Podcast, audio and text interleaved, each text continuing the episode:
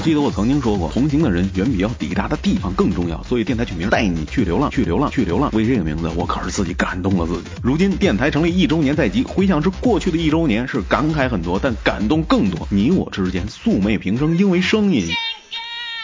这件衣服的叉，我想开高点啦。因为夜晚。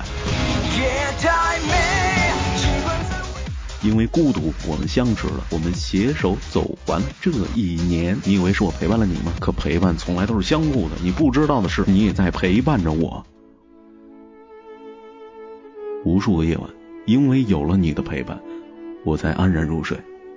谢谢你啊，谢谢你，真的谢谢你，我的小耳朵。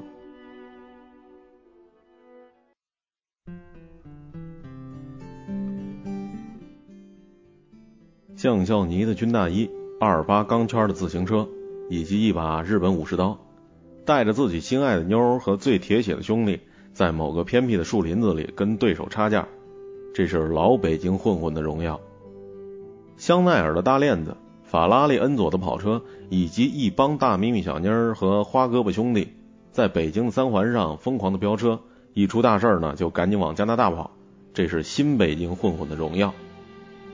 时代变了，人变了，那么江湖和规矩变了吗？咱们暂且先留下这问题。为什么说这个问题呢？因为电影《老炮儿》啊，我今天也是去看《老炮儿》了。我想这部片子大家都应该看过了吧？上映了挺长时间了，我是后知后觉型的，所以说现在才去看了。那我现在说这部片子呢，应该也不算是剧透吧？先说看完电影之后的感受吧。看完电影，坐在座位上是久久的不愿起身。也不是不愿意起身，说实在的，是被六爷的气魄给压在座位上起不来了。六爷那是真真的汉子。对于这部片子的片名《老炮儿》，我想很多不是北京的听众一定是云里雾里、似懂非懂的吧。南方的朋友可能是更加难以理解了。所以说，咱们就先了解一下什么叫老炮儿呢？老炮儿啊，就是北京的一句俚语。北京有条胡同叫炮局。胡同里有一市公安局下属的治安处，专门逮小偷啊、流氓啊、打架的这些违反治安条例的。于是炮局就成了公安局拘留所的代名词。例如说，他让炮局给带走了，因此老炮就是老进炮局的人，微含贬义。那今天延伸出来的老炮呢，更多的指向是在某一行业曾经辉煌过的中老年人，至今仍然保持的自尊还有记忆，令人尊重为褒义词。了解了片名《老炮儿》，咱们就回到节目刚开始留下的那问题：时代变了，人变了，那么江湖和规矩变了吗？谁能回答这个问题呢？反正我不能。但是管虎，也就是说这部片的导演，他想试试。说说导演管虎吧。管虎，北京人，北京混混穿着将校呢插架最厉害的是在一九六六年，他还没出生呢。那他怎么了解呢？他。对老炮儿那些印象全都源于耳朵，因为在十二岁之前，管虎就住在老北京的胡同里，父母又不在身边，在他记忆当中，父母那时候总是四处的奔波，就把他给托付给了街坊四邻照顾。管虎就以他的成长经历为背景展开了。那这就像片中许晴扮演的话匣子叼着烟跟小波讲六爷的过去，说拎着一把刀，一个人对十几个人。六爷这角色是活在过去的，他的交通工具是二八大杠，休闲娱乐是溜冰听书，这都是老炮们最耀眼的那个时代的标志物。他执拗地守着自己的规矩，不愿意顺从社会改变自己。一定程度上来说，他是高贵的理想主义者。那另一方面嘛，他又是一个世俗意义上的失败者。年轻的时候追求着叛逆还有自由，现如今呢，他却代表着规矩还有公义。然而，改变的不是六爷，而是这个社会。为什么这么说呢？从前缺自由，当下缺规矩。我记不起来了，冯小刚在卖自己哪部电影的时候说过这么一句话：“其实我才是中国最具有票房号召力的演员。”我特别同意这说法。当你看完《老炮儿》这电影之后，我还就真的认为了男一号只有冯小刚能演，六爷这角色就是管虎为他量身定做的。为什么这么说？陈道明太儒雅，葛优太圆滑，姜文呢又太霸气。本来张丰毅还可以胜任，但是他的票房号召力肯定不如冯小刚啊。只有冯小刚可以把六爷这样一个人表现的如此的淋漓尽致，对兄弟重义，对女人重情，敬畏规矩，迷恋荣耀，临死前都不会忘记什么是尊严。老子一个人去插架，你们这帮子兄弟愿意来就跟着，不愿意来就闪开。这就是冯小刚的气势。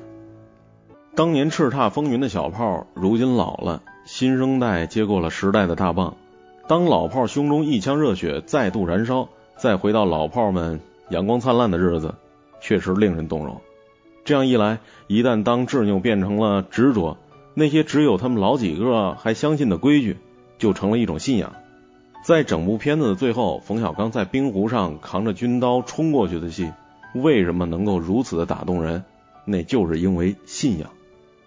六爷为了信仰，把命给送了。在如今这个实用主义的时代里，这像一神话般令人感佩。像片子当中小飞跟六爷说的那样，在我认识您之前，我认为您这种人只会在书上有；认识你之后，才知道这种人真实存在。咱们国家大荧幕上电影里几乎没有信仰的位置，老炮儿呢，让我们再一次看到了一种中国特有的世俗化的信仰。每个时代都有流氓，每个时代也都有江湖。但是江湖跟江湖不一样，流氓跟流氓也不一样。六爷他们小时候讲究什么呢？白刀子进，红刀子出。现在即使是杀了人，也都于无形了。以前的规矩无非混杂着一点对于人心的敬畏，还有蛮力的比拼。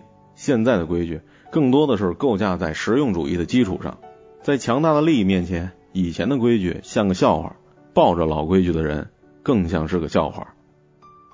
在那座停放着豪车的改装车间里面打杂一气之后，三儿对六爷哭着说：“我操他妈的，咱什么时候受过这个？真他妈憋屈！人最无法言说的痛苦有两个：心有余而力不足和生不逢时。这两个呢，六爷都赶到一起了。他趴在许晴身上，突然就不行了。他用自己的办法想铲事儿。”突然也不行了，生理意义上和社会意义上俨然都把他变成了一废人，但是他有自己的尊严呢，也有维护尊严的方式，所以这电影的下半段俨然就变成了一个男人重新寻回尊严的故事。你不但惹我，还敢惹我儿子，还惹我的八哥，矛盾呢也就这么爆发了。电影里面冯小刚饰演的六爷有句话说的特别令人心酸，说的是。现在这帮孩子怎么不讲规矩了呢？只能他们打别人，就不能让别人打他们。是的，这就是六爷的哲学。你偷钱包，你得把人家身份证给寄回去。你当城管没收人家煎饼摊可以，但你不能打人呢。你有钱有权在路上横没问题，但是你不能对着比你老的人说你丫你丫我操你妈，这是规矩。但是小飞的哲学跟他就完全不一样了。我有钱，我有跑车，你得听我的；我有兄弟，我有大咪咪漂亮妞，你得听我的；我爹是省领导，有权，你得听我的。总而言之，老子比你牛逼，不管你多大岁数，以前拨多大的份儿，现在你都得听我的。这也是规矩，两种规矩不一样，碰到一起了怎么办呢？战场上见呗。于是，一场约架就开始了。这场架从一开始就感觉特荒诞。冯小刚有着一最虔诚的心，拿出了四十九年前的将校泥，拿出了四十九年前的武士刀，虔诚的跨上了自行车，像一九六六年那样完成了一次神圣的插件。为了找回自己的尊严，一种老炮被小后生扇了耳光、骂了娘的尊严。至于儿子被打、八哥被摔死，这些不重要，这都是尊严的一部分。小飞呢，其实一开始是带有戏谑的心，他的生命当中还从来没出现过自己摆不平的事儿，跟六爷掐架，只不过是想了解一下北京老炮儿当初荒诞生活的一种好奇心，以及想要谈笑间让对手灰飞烟灭的那种气势。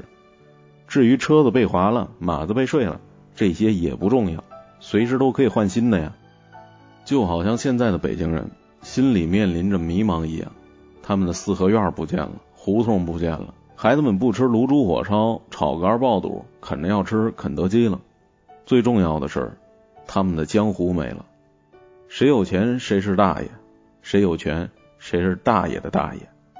他们要挣扎，他们要反抗，他们要找回自己的江湖。当年这东西叫规矩，如今呢，这东西还叫规矩，可惜年轻人不认了。于是他们就找到了一个更大的规矩。中纪委看到这儿就想笑了，管虎就把这样一活生生的一部西洋武士拍成了反腐倡廉，人人有责。但这不是管虎的错呀。在中纪委介入之前，六爷已经把自己能做的和想做的事儿全都给做了一遍，不能太完美。广电总局总会嫉妒，给他们留点空间吧。可能很多年以后，中国导演都拍不出这样经典的画面了，还记得吗？如果你看过，颐和园背后的一个冰封野湖上，身患绝症的六爷手里拎着一把已经不能锃亮的武士刀，刀尖在冰面上划出了一道白痕。六爷的面前呢？是一群拎着棒球棒的富二代或者是官二代，带着嘲笑看着他满头大汗蹒跚而来，然后慢悠悠的鱼贯而出，准备给六爷猫抓耗子一样的调戏。六爷的背后呢，是从小仰慕他的姑娘话匣子，是年轻时候跟他一起刀光剑影的闷三儿灯罩。这群半老头突然之间就想起了曾经的意气风发，想要为六爷争回他应该有的脸面。也要为老北京流氓争回他们以前应该有的脸面，告诉他们，真正的流氓可以没有钱，可以没有权，但是一定要有勇气，还有尊严。还记得六爷说的那句话吗？对谭球说的，你记着，咱虽然是小老百姓，但有些事儿，咱还得办。当六爷的肉身死于冰湖以前。他其实释放过自己一次，他在辅路上蹬着自行车，看着那只逃窜出来的鸵鸟。在北京的清晨，这一幕充满了特有的北京市魔幻现实色彩。这个炫耀财富的另类宠物，奔跑出四合院中的笼子，却注定被人俘获在现代化的马路上。这命运呢，就像六爷一样，他决定从自己后海的院子里奔逃出来，重新寻找尊严和内心的安稳。但注定逃不过结束，就像影片当中不断出现的《花房姑娘》这首歌的歌声。看完此片之后，我是浑身是劲儿，特想出来打一架。嗯，就说这么多吧，片儿很好，六爷威武，去电影院看啊。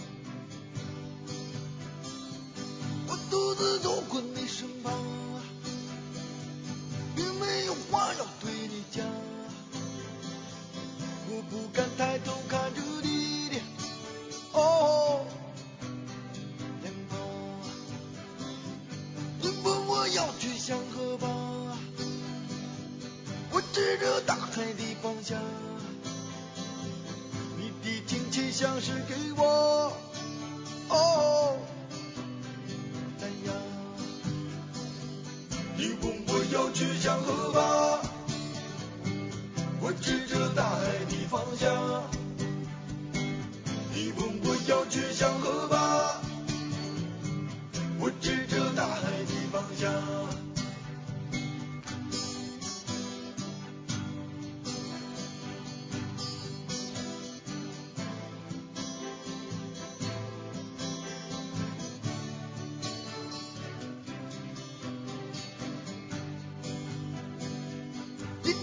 走进你的怀抱，我无法逃脱花的迷下，我不知不觉忘记了，哦，放下。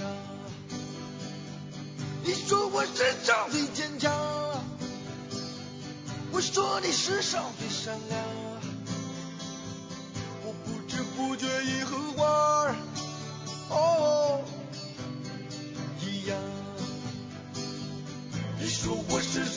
人家。我说你世上最善良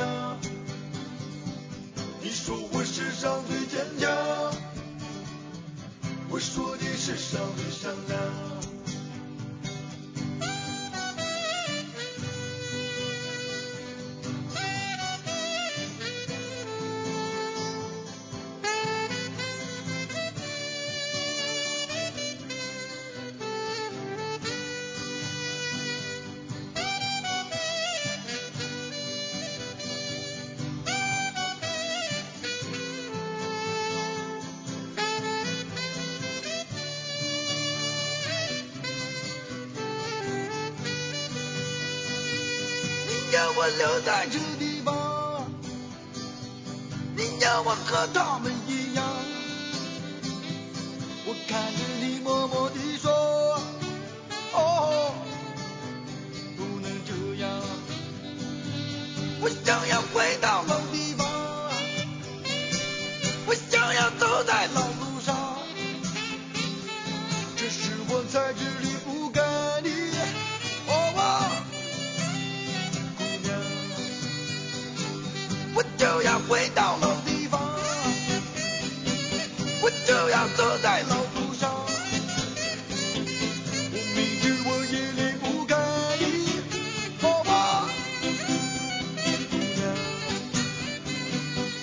就要回到老地方。